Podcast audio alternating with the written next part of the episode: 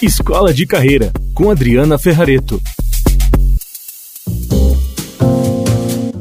Olá, seja muito bem-vinda, muito bem-vindo a mais um episódio deste podcast Escola de Carreira. Eu sou Adriana Ferrareto, eu atuo há muito tempo como educadora executiva e coach de carreira.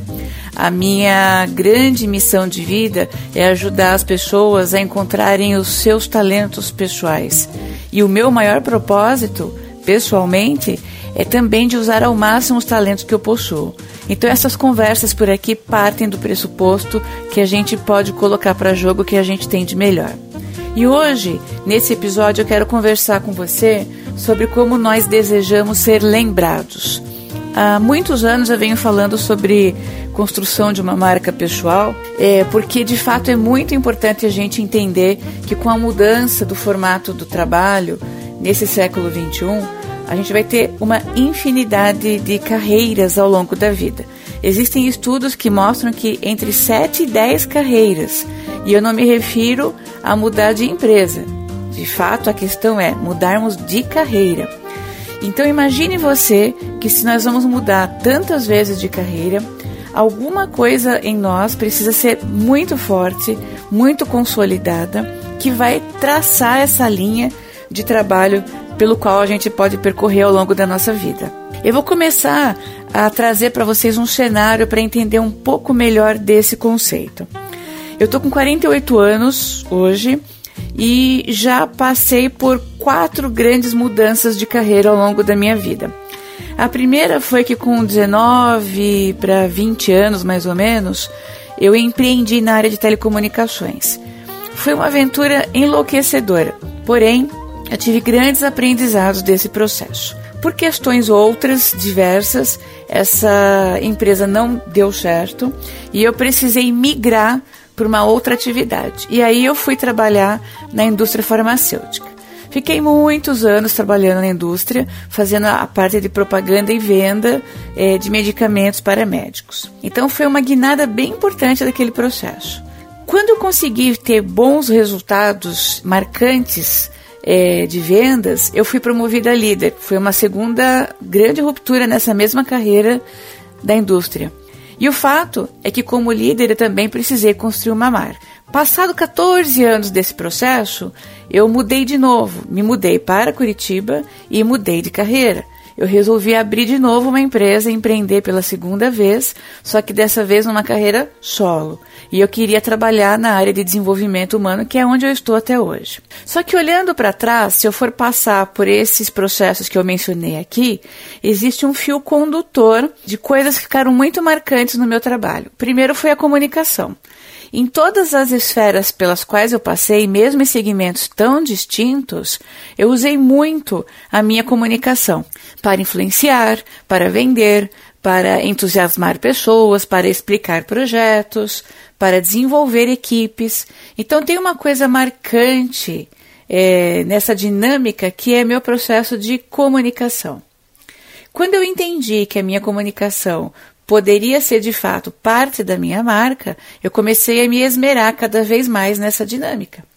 Então, é, é, disso que eu quero tratar com você. Já que nós teremos tantas carreiras, existe um fio condutor que pode nos ajudar a entender melhor quem nós somos e que registro nós deixamos para as pessoas? Por isso que o tema é como você deseja ser lembrado é tão importante. Eu quero propor um primeiro exercício mental aqui para você, que você de fato pode até colocar em prática no seu cotidiano para ter uma perspectiva sobre o olhar do outro. Se questione ou pergunte para os teus amigos, por exemplo. Escolha lá quatro ou cinco amigos, teus bem próximos, e pergunte a eles: se você fosse mencionar alguma coisa a respeito é, do meu profissionalismo, das minhas competências profissionais, qual é a coisa mais marcante para você. E tente saber destas pessoas o que elas pensam. Pergunte para os seus familiares também como eles se lembram de você quando eles pensam na sua pessoa. Pergunte para colegas de trabalho, alguns cujos quais você já trabalhou em outras empresas ou trabalha atualmente, e tire deles um feedback sobre que palavra vem à mente quando eles pensam em você. E na sua comunidade, você tem alguma interação com as pessoas? Você deixa algum registro da maneira como você atua com as pessoas? Veja só, este apanhado de percepções tão distintas de amigos, familiares, pessoas do trabalho, da comunidade, podem gerar em você insights de como você é percebido. Note que uma coisa é como nós achamos que fazemos uma marca, outra coisa é como os outros nos percebem como uma marca. Então, esse ajuste entre a realidade e aquilo que nós pensamos é importante de ser feito. A partir do momento que você notar que o que você percebe é bem próximo do que as pessoas percebem, aí você começa a ter uma marca mais forte. E eu quero frisar aqui que muito se fala sobre marca pessoal, no entanto, as pessoas é, precisam lembrar-se que para que nós possamos ser empregados e nos mantermos com efetividade nos nossos trabalhos, nós temos que gerar resultados. Então, uh, além de termos uma aparência de algo, precisamos resultar aquilo que a nossa marca promete. E aí, e aí a importância de termos uma coerência e uma consistência na abordagem, porque quando a gente se preocupa em ter entrega, evidente que o nosso método é eficiente. Então, quando a gente constrói uma marca pessoal, a gente começa a entender que nós temos uma eficiência em resolver certos problemas ou trazer certas soluções para o mundo. E essas soluções, elas se comprovaram na prática? Empresas usaram o que você fez e deu resultado? Pessoas aplicaram o que você falou e funcionou para elas? É esse resultado que tangibiliza que, de fato, aquilo que você oferece para o mundo funciona. Então, a gente começa a aproximar aquilo que você faz, a sua metodologia, que deve ser única, aos resultados. Porém, é tão interessante pensar nisso que neste mundo tão volátil e com tantas mudanças e que a gente vai ter tantas carreiras, somente resultado não vai segurar a gente no trabalho. Então, ele é indispensável, porém, além disso, nós precisamos ser lembrados pela forma como nós construímos esses resultados. E agora respira fundo, porque este momento é de reflexão. É isso mesmo. É exatamente com esse problema que eu me confronto nas organizações. Grandes profissionais, no sentido de resultados, fazem grandes entregas, mas por vezes a forma como fazem as suas entregas é nociva. Pessoas têm comportamentos tóxicos às vezes. E aí, apesar de gerar grandes resultados, nós nos lembramos do jeito como a pessoa se comportava com os outros. Então, a segunda coisa pela qual nós devemos esmerar é a maneira como nós entregamos aquilo para o mundo. E isso diz respeito à forma como nós tratamos as pessoas. Então, se a gente gera resultados, custe o que custar, é, é questionável. E é ler do engano da nossa parte achar que as pessoas não percebem. Eu vou citar aqui um exemplo, uma coisa que eu vi outro dia nas redes sociais. Eu estava lendo, por acaso, sobre marketing digital, empresas que ensinam pessoas sobre dicas para marketing digital. E no grupo ali havia pessoas é, que comentavam e tal, e eu fui ver o perfil delas. E elas trabalham muito a marca falando da ética, falam muito da honestidade, da autenticidade nas suas marcas. E aí, a, a orientação que aquele grupo estava dando era se, ao vender um produto online, se essas pessoas deveriam dizer na entrega se o frete estava incluso ou não. E aí foi feita uma enquete. E aí disseram que quando as pessoas dizem que é, o custo do produto é tal, mas o frete é tanto, diminui as vendas. Então o ideal seria que eles embutissem o custo do frete e dissessem para as pessoas que o frete era grátis.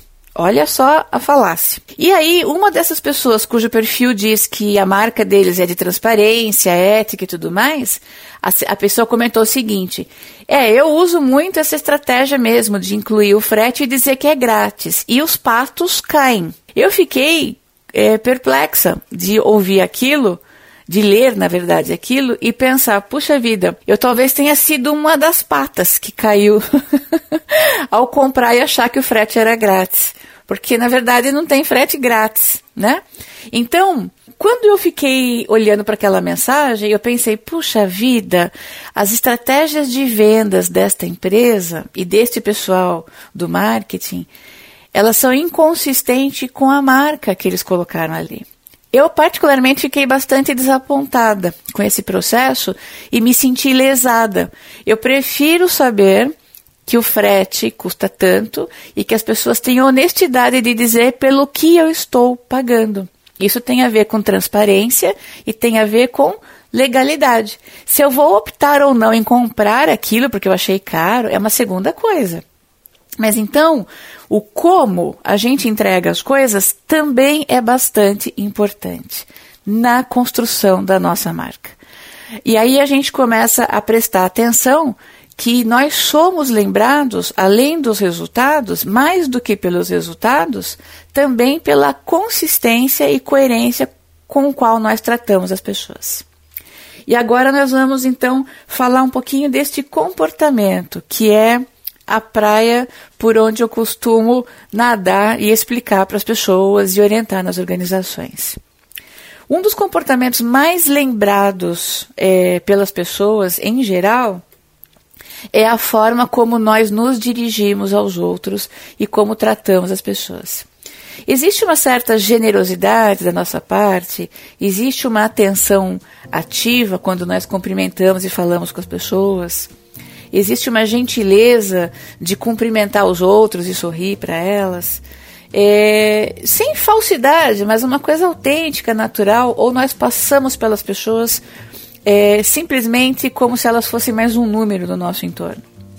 Quando a gente internaliza a necessidade de sermos autênticos é, e íntegros, a gente começa a prestar atenção no entorno. E isto é bastante importante nas nossas interações, prestarmos atenção nas pessoas.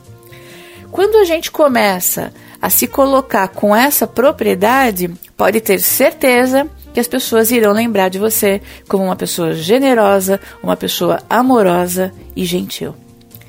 Para para pensar nos professores que você teve ao longo do, dos anos da sua vida estudantil pouquíssimos são os que nós nos lembramos. Ou a gente se lembra de alguém que era muito chato e muito ruim, ou a gente se lembra de professores inspiradores que trouxeram para a gente grandes informações. Mas percebe que são bem poucas as pessoas cujas quais a gente se lembra. Então, na construção da sua marca pessoal, eu queria que você lembrasse é, de avaliar se o que você pensa sobre você é como os outros veem, portanto, faça uma avaliação 360 graus informal. Segundo, você precisa gerar resultados, porém, esses resultados precisam ser observáveis. Terceiro, além dos resultados, você será lembrado pela forma como você se comporta e se relaciona. E por último, precisa haver coerência entre a sua marca e o que você diz que entrega e a forma como você se comporta no seu cotidiano. Não subestime a inteligência das pessoas achando que elas não vão perceber que há inconsistência. Esses princípios bastante básicos são o começo para nós é, falarmos sobre marca pessoal. Vamos falar de mais episódios sobre esse tema, mas para não ficar muito extenso, hoje eu termino por aqui e quero saber a sua opinião. Para você, o que você considera é, como um ponto marcante na sua personalidade, no seu trabalho profissional que poderia virar a sua marca? Comenta aqui comigo.